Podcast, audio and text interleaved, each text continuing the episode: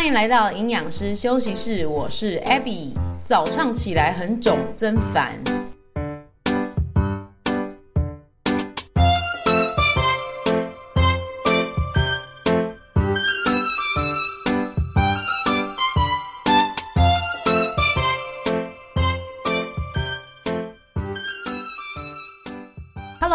大家昨天睡得好吗？最近的气温真的有明显的在下降了一下，那不知道大家有没有因此的睡得比较久或睡得比较熟呢？这一般呢，我们在建议说睡眠啊，一天最理想的时间，你心里的数字是多少呢？我通常听到大概是七到八个小时啦。那我这边有看到一个关于死亡率跟睡眠时间的关系的一个图片哦，就说，诶，为什么最佳的睡眠长度大概落在七小时附近？如果低于七小时或者是高于七小时呢，它的死亡率都会上升哦。诶，一般我们都会觉得说，好像睡比较少啊，睡眠不足。对于身体健康的影响好像比较大，那为什么睡很多的人，他的死亡率也是相对上升的呢？诶，这个就是一个很有趣的地方要跟大家分享的，关于睡眠低于七小时，健康的风险上升啊，啊，造成说死亡率上升的原因呢，真的是因为睡得不够。但是看到右边哦，就是说。睡眠的时间变长了，却对健康也是不利的。这又是为什么呢？睡眠时间太长，它是一个结果。哎，听得懂吗？好，为什么你会睡那么久？就是因为你身体需要这么多的休息。好，所以说呢，睡眠时间长跟死亡率上升之间的关系呢，并不是因为睡眠时间长，而是睡眠时间长它是一个结果。OK，好，所以呢，你听到一些人说啊，他每天要睡十个小时、十二个小时啊，你不要太羡慕哦，搞不好呢，他身体呢有在发出一些讯号，需要他多休息。啊，这不一定是一个健康的表现，就是了啦。好的，所以我们在看一些呃报告啊，看一些研究的时候，不要就是马上被吓到了，要去想一下说，哎，哪一个是原因，哪一个是结果这样子。那么关于睡眠到底要睡多久呢？大部分的人真的就是平均落在六到八小时之间。当然，你随着年纪比较大了，呃，老人可能。会比较早起啊什么的，我们可以接受的范围是五点五到七个小时之间都还可以。那像小婴儿啊，或者在发育中的小孩啊，他们也许需要的时间就比成人还要多。好，所以睡眠时间呢，在整个人生的生命周期之中，还是有些许的落差，但是都不外乎是落在七八个小时之间啦。哈。好，第一个话题就是提供一个睡眠时间给大家参考哦。如果你真的睡得太多了，可能要小心，是不是太累了，还是有其他的状况要注意了哦。接下来进入主题哦，来聊聊吃什么东西隔天会很肿哦。事情是这样子的，我前天呢、跟朋友去了宜兰的一间非常漂亮的景观餐厅，然后它的食物也很好吃哦。啊，不过我们点了很多乳制品的食物，好像我点了奶茶，然后大家还有吃那个千层面啊，跟这个披萨，哦，那个还有什么金枣起司披萨，真是宜兰当地的名产，还有什么鸭赏披萨，真是有够赞的哎！好，如果你对这个餐厅有兴趣的话，可以 私讯我，我再告诉你名字啊，这不是重点啊，重点就是呢。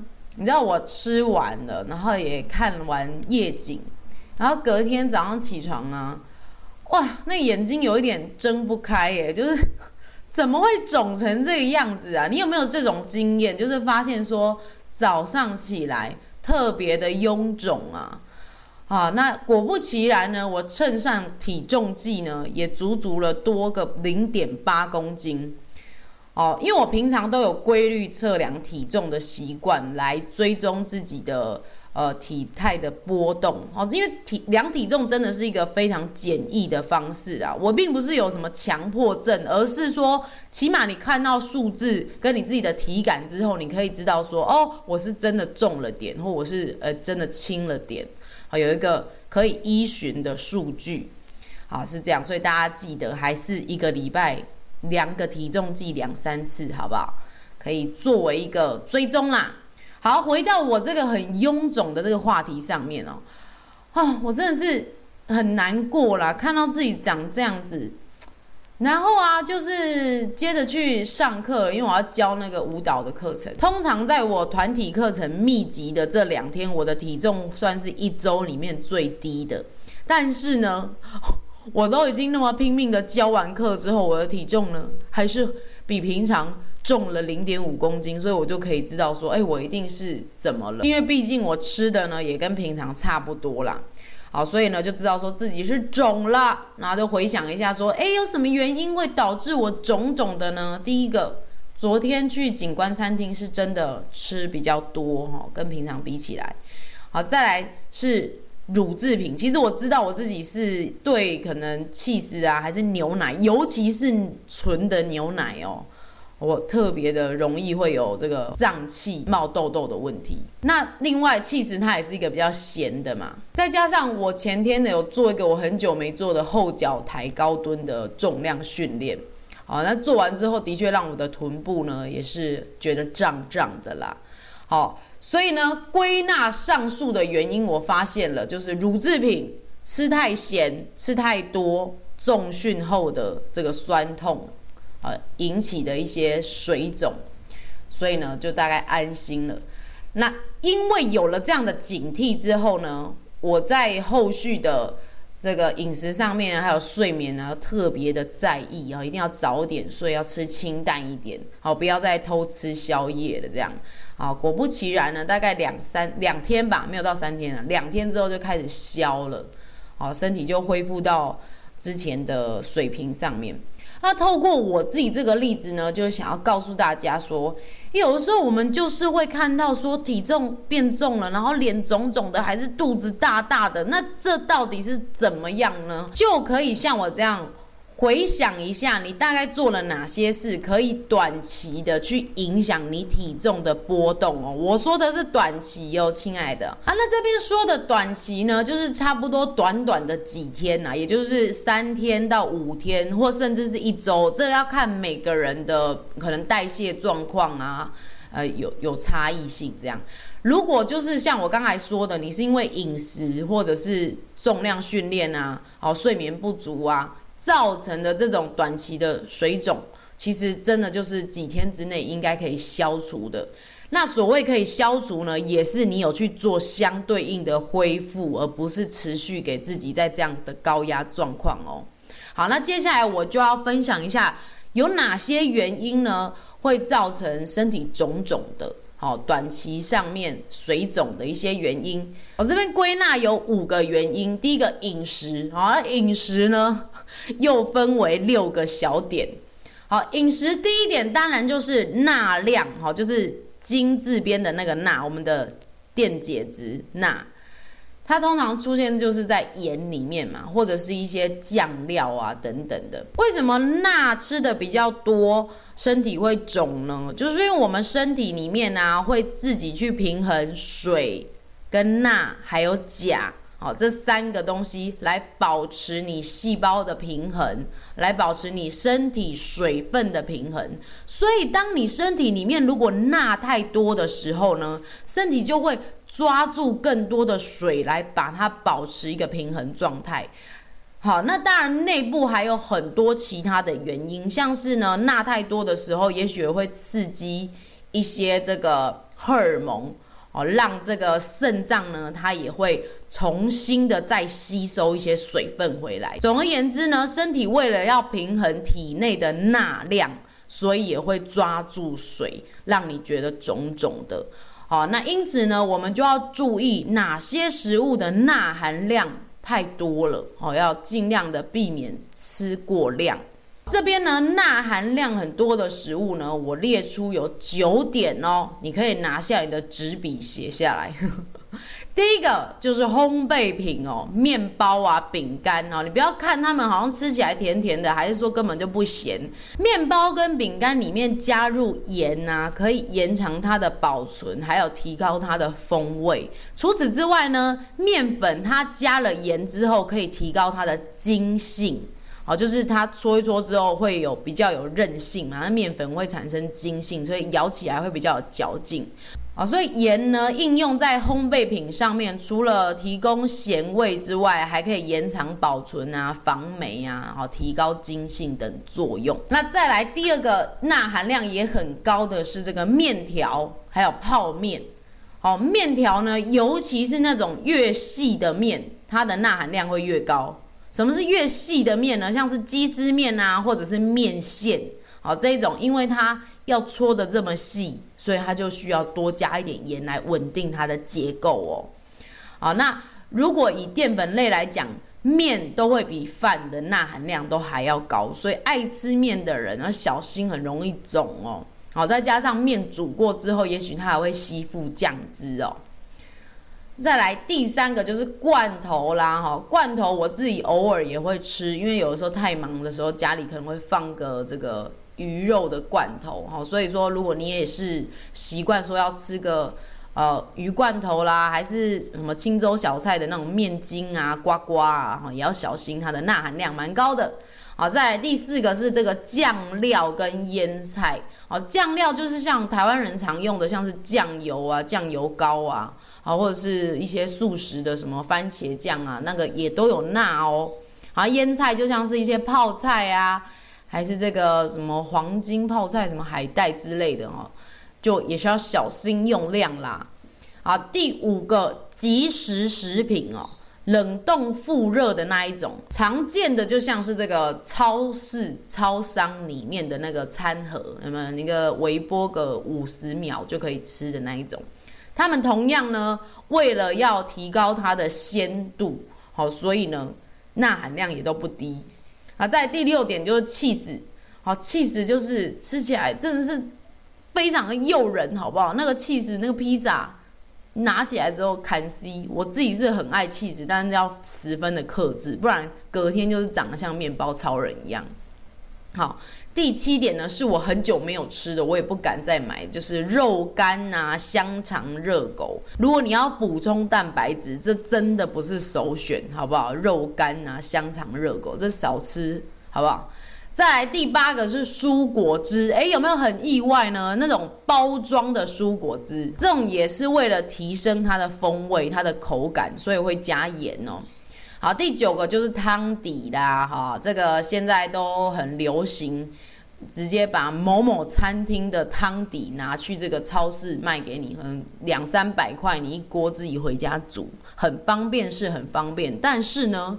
呃，每天这样吃下去呢，也是会肿到不行的，好不好？所以要小心哦。以上就是钠含量比较多的食物呢，这也是饮食之中会造成身体特别肿的第一个原因。再来第二点就是高糖类的食物，哈，像是一些手摇饮，如果你是半糖、全糖啊，那个果糖的含量就很高，啊，或者一些甜点呐，啊，这种。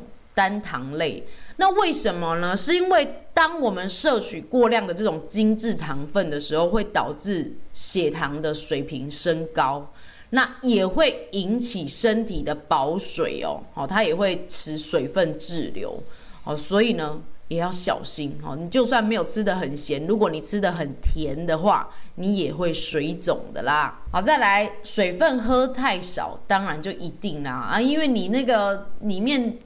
就已经很浓了，你身体里面很浓了，你水分就出不去了嘛，都会绑在里面。所以你不要觉得说水肿，你就不敢喝水。其实水肿你反而要多喝点水，然后多摄取钾含量高的食物，好，跟这个钠做平衡。就是一个金字边，再一个甲乙丙丁的那个甲，钾含量高的食物通常都是蔬菜跟水果，但是请你不要再把它们调味了，就是要吃新鲜的蔬菜水果来做平衡。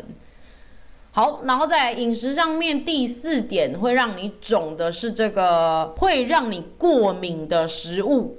哦，像是我自己的话就是乳制品，哦，其实我发现我是吃到一定的量，如果只有一点点的话，那个效果还不是很明显。如果是可能一大杯啊，还是说两大片的披萨，可能就一定会肿。哦，所以也许你的耐受度哈，每个人的耐受度不太一样，你要了解自己，要不然就是完全不要碰最保险嘛。好，所以过敏的容易过敏的食物，像是乳制品啊，哦，或者是这个坚果啊，或是海鲜呐、啊，会引起过敏的反应，造成肿胀的，也是一个要注意的地方。来，第五点是酒精，你若是有在啉酒，你就要细腻哦。隔天哦，那个肿哦，尤其是会在眼睛下方的眼袋哦。那其实喝酒真的是不太好啦。那尤其是酒精的代谢都要透过我们肝脏的解毒。那酒精造成水肿呢，其中一个原因是它会增加我们细胞水分的流失。除此之外呢，肝脏在代谢酒精的过程呢，也会。产生一些副产物，那这一些也会影响我们体内的水平衡，还有我们的血管的这个扩张等等，好，都会影响体水分的分布，而导致我们组织看起来比较肿胀。好，所以喝酒真的是也好像没有一处好的。你喝酒会比较 happy，这是好处吗？就很短暂啊。因为我喝酒我都不 happy，我都会马上红，然后就去吐，想睡。所以我个人觉得喝酒对我没有一个好处，好，那再来第六点就是高度加工的食品哦，高度加工的食品听起来好像是这个花花绿绿的，没有没有，其实一般的像是饼干啊、什么冰棒啊那种就算是，你只要翻过来它的营养成分啊，是一篇文章的那种，就算是高度加工哦，因为里面会添加一些什么。呃，调味剂呀、什么粘着剂呀、有的没的，其实我们并不能够保证它对我们体内到底是产生什么影响，啊，也许它会是你种种的一个原因哦。好，以上六个就是我列出来在饮食上面会造成容易水肿的呃类别。第一个钠含量高的，第二个糖量高的，第三个如果你水分喝太少。好，第四个过敏物，第五个酒精，第六个高度加工的食品。好，所以在饮食上面呢，就要特别的去留意。如果你是容易肿的话，可能近期就是要避免一下喽。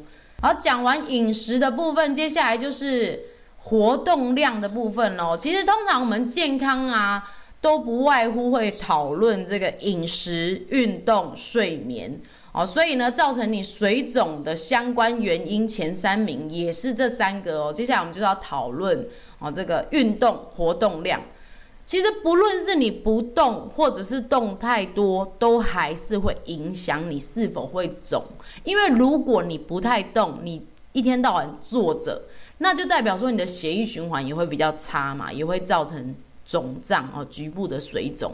那如果你动得太多了，或者是做一些重量训练，让这个肌肉有一点损伤啊，哦，肌身体有疲劳等等呢，它也会造成局部的小小发炎。好，这代表说这种压力的负荷已经超过你目前可以适应的量了，所以呢，哦，它就需要恢复嘛。好，因此呢，过犹不及啦，或者是说，你应该要去接受你在训练的过程，就是有这一种需要修复的状态。好，它也许一两天好好的睡，好好的吃就会好了。要去接受你是有这种波动的。接下来第三点就是我们的睡眠啦，睡眠很重要的啦。我们在一开始也有跟大家讲，睡不足或者是睡太多，都是跟你的健康有很大的关系啊。应该不少人都有这种经验吧，就是睡眠不足或是睡眠品质不好，隔天都会觉得很晕，然后眼睛睁不太开。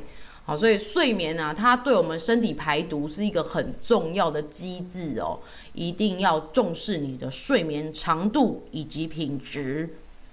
好，再来第四点就是生理期或者是一些荷尔蒙的变化啦。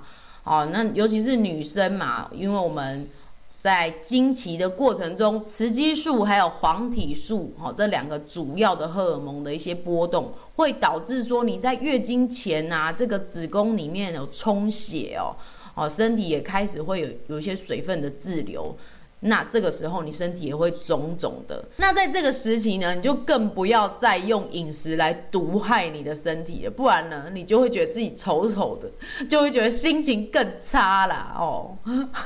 好，然后再来最后一点就是压力啦，哈，压力调节。其实压力就跟我们这个发炎反应也是有点相关的啦。好，如果说你每天、啊、都在这种很紧凑的生活节奏之中。或者是你有情绪啊、北宋啊，哈，没有办法排解的地方呢，这个都会造成你内在的这个怎么讲？你的压力荷尔蒙，我们所谓的皮质醇的升高。那这种压力荷尔蒙呢，它不仅会让你呢持续在一个高压、高血糖的状态呢，它还会。让我们的腹部容易累积脂肪哦。皮质醇呢，它又叫做压力荷尔蒙，那它特别容易促进我们腹部脂肪的累积。除此之外呢，它还会提高我们的食欲，在你压力大的时候就会特别的想吃。好，那怎么办呢？那当然就是要排解你的压力啊。如果你明明知道自己在什么状况之下就是压力爆棚，那你看是不是说啊，比如说工作。多久的时间，你要稍微站起来去走一走，你要稍微转移一下注意，你要让自己的脑袋那个稍微放松一下。好，那不行不行，我就是没时间呐啊，那你就是想法没有改变呐。我觉得说事情永远做不完，但是时间总是有限的嘛。好，所以说这就是心态的调整。有时候你看不亏吼，你去倒位吼，拢是看不亏的。好，就。只要你心情不好，其实你看什么都不爽，真的就是这个样子。所以呢，我们不如这个叫做山不转路转，路不转就心转呐、啊。哦，常常呢那句话就是放在那里，但是我们脑袋转不过来的时候，就是看不到啊，好不好？各位，这个年底了，今年也只剩最后一个月了呢，哦。不晓得大家最近会不会特别的忙？因为台湾人好像在年底的聚会也会特别多，然后就一路到春节嘛。那么今年你还有没有原本想做的事却被你遗忘了呢？哦，来回想一下，或者想不到的话就重新再来吧。哦，哪一年不是这样子？好，卖力讲好不好？不要讲那种丧气话，一定要把你想做的事情呢具体的列出来。然后问你自己准备好了没？如果没准备好的话，那你就问你自己，你要怎么准备才会好？不然呢，你想做的事情永远好像只是放在那里。好，这也是我对我自己说的话啦。最近呢，开始去学这个乌克丽丽，诶，为什么呢？因为就想找别的事情做啊，想要体验一些不同的事啦，啊。那我觉得这个也是很不错的经验，就是说我从来没有碰过这个乐器，那去上课啊，请老师。哎，说到这个，就是我原本也是想说自己在家里摸一摸好了，但是又觉得说不对，因为每次呢想说自己摸，结果都会草草了事。那我干脆还是缴个钱，然后固定去报到好了。哎，我觉得这样效果真的是不错哎，你就。硬性规定自己先给他缴钱了，然后就给他买一台，固定去跟老师一起练习请教。那我发现很不错的是说，老师都会从你的过程之中给你你需要的辅助。像是我在弹的时候，我真的是按得太大力了，他就会跟我说，其实你可以抓一个按下去就能够弹得出那个音的力道，不然呢你。再多的力量都会浪费掉，会害你呢。可能原本可以弹十分钟、二十分钟，结果你可能五分钟就受不了了。哦，所以就是像这种小细节，你要按得多大力，然后你的刷那个弦啊，要什么角度？哦，这很多细节，这不是你自己在家里摸一摸就可以。弄得出来的。如果说我没有去上课，然后自己在家里摸，我可能真的很快就要生气，就要放弃了。因为就像老师说的嘛，我就受不了那个姿势不良啊。哦，这就可以推到很多的领域上，就像是我常讲的饮食控制。如果你老是觉得呢，自己就是做不来，为什么我怎么做都没有成效，然后我体重永远都长那个样子，然后甚至呢买衣服还要再买大件一点，按那真的母汤啊，那你不如就请专业的好不好？就请老师呢跟你来讲个几堂课，也许你的盲点就被解开了。那如果不是说你有盲点的话，那你可能就是欠人督嘛，啊，就找一个人来督你的话呢，也许呢也会比较有效，啊，是这个样子的。这是我那个从这个学乐器呢，成为一个学生的心态呢，分享给大家。我觉得当学生真的还是蛮幸福的，因为你就无脑的去上课，然后让老师来告诉你就好了。不过回家的复习真的也是非常重要，不能只当一个无脑不负责任的学生，好不好？我回家都有练习，我真的每天，呃，我为什么会那么积极的练习？是因为我真的很爱看那个《晋级的巨人》，然后他最近完结篇，它里面有好几首歌我都好喜欢。然后，但是它的节奏又都很快。我有挑到一首慢歌，然后就好想把它学起来哦。好，那乌克丽丽又是很轻便的这个乐器嘛，所以啊，我的动力来源呢，就是因为想要学一首歌，就给它去了。那回家之后呢，我也是，就是每天花个半小时、一小时练琴。其实每天真的都多多少少有一点一点的进步。那去上课，我现在才上到两堂而已啊。老师当然也是非常的人很好了，都说哎、你弹的不错啊，很棒很棒，一直说很棒。哦，被人家这样夸奖，真的是真的吗？我有这么棒吗？好哦，真的是有一种呃突然被激励的感觉，好不好？啊，保持正面，好不好？所以像我说的这个，如果你想要做什么事情的话呢，赶快来做一些具体的行动吧，哦，那么今年呢也快要结束了，好，把它玩一玩啊，明年二零二四再给它来过，好不好？好的，我们今天就聊到这边了。如果你喜欢我的频道呢，不要忘记订阅跟分享哦，这样才能够让更多人知道 AB 营养师休息室，这都是我创作的动力哦。那也非常欢迎各位呢，可以到 IG 啊，或者是 Podcast 下面方留言。好，私讯我你想要聊的话题都 OK，好不好？好，那我们就下次见喽，拜拜。